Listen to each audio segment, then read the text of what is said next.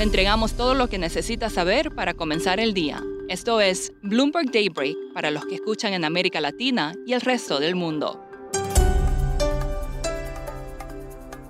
Buenos días y bienvenidos a Daybreak en español. Es 31 de octubre de 2022, soy Ignacio Liberadol y estas son las noticias principales. Esta semana serán importantes las señales que envíen los bancos centrales sobre el sendero de tasas de interés. La Fed y el Banco de Inglaterra podrían hacer aumentos de 75 puntos básicos, según está esperando el mercado, en lo que sería una nueva muestra del tono hawkish de estos organismos. Será el cuarto movimiento de este tipo de Jeremy Powell y el mayor salto del Reino Unido desde 1989. Pero lo más importante podría surgir de los mensajes que envíen ambos bancos centrales sobre el camino a seguir. Hay preocupación por los efectos de una recesión y eso podría aplacar los ánimos de los formuladores de política por un alza de tasas abrupta y contundente. El Banco Central Europeo sumará también algunas declaraciones sobre el tema. El viernes, las miradas de todos estarán puestas en los datos de empleo de Estados Unidos. Las nóminas pueden mostrar un incremento de 190.000 puestos de trabajo en octubre, lo que significaría el aumento más pequeño del mandato de Biden. En la semana se conocerá también el ICM manufacturero, un indicador mensual de la actividad de servicios y de industria de Estados Unidos. Bloomberg Economics dice que si las ofertas de trabajo caen, el desempleo aumenta y el ICM de servicios muestra que la economía está al borde de una recesión, entonces el enfoque de un gradualismo en la tasa de política de la Fed puede triunfar. El repunte de las acciones estadounidenses se mantendrá hasta que las estimaciones de ganancias por acción a un plazo de 12 meses caigan de manera más significativa, dijo Michael Wilson de Morgan Stanley. Él ve el S&P subiendo 4.150 puntos y un giro de la Fed más temprano que tarde. Para Goldman tal vez sea más tarde. El banco elevó su perspectiva de tasa máxima del 4,75% al 5%. En Asia, también la señal a observar será la actividad. Mañana se conocerá el PMI manufacturero Caixin de China, que puede indicar una nueva contracción en octubre, y Australia probablemente suba su tasa 25 puntos básicos. Tailandia, Filipinas y Corea del Sur publicarán también sus datos de inflación. En América, la noticia del día es el triunfo del candidato Lula da Silva sobre el presidente Jair Bolsonaro en las elecciones presidenciales de Brasil. Lula superó a Bolsonaro por 50,9% a 49,1% en la segunda vuelta. Bolsonaro no ha reconocido ni comentado el resultado, pero algunos de sus aliados aceptaron la derrota. Los bonos brasileños, denominados en dólares, cayeron las operaciones europeas y el MSCI Brasil ETF se desplomó un 4,3% antes de la apertura. Los ADR de Petrobras cayeron en Alemania ante la disminución de las expectativas de privatización. Esta semana hay actas de bancos centrales de Brasil y de Colombia. María Eloísa Capurro, reportera de Bloomberg en Brasil, nos actualiza la información.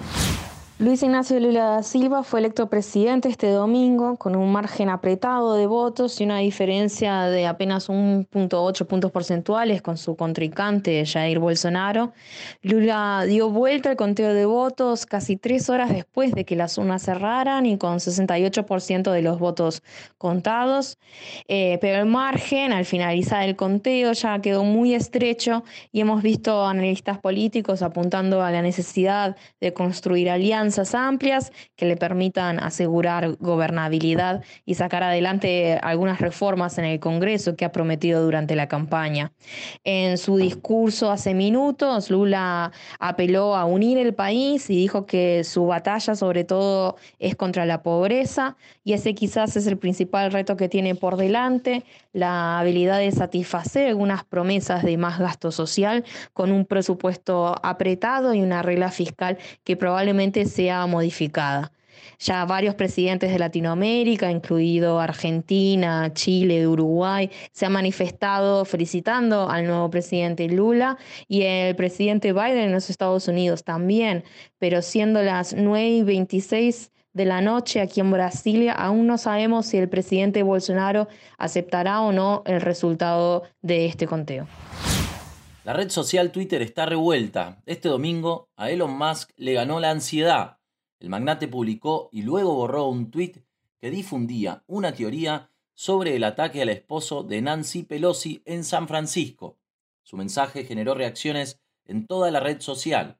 Además, Musk tuvo que salir a negar informaciones del Washington Post que dicen que planea despedir personal antes de mañana cuando los empleados recibirán acciones.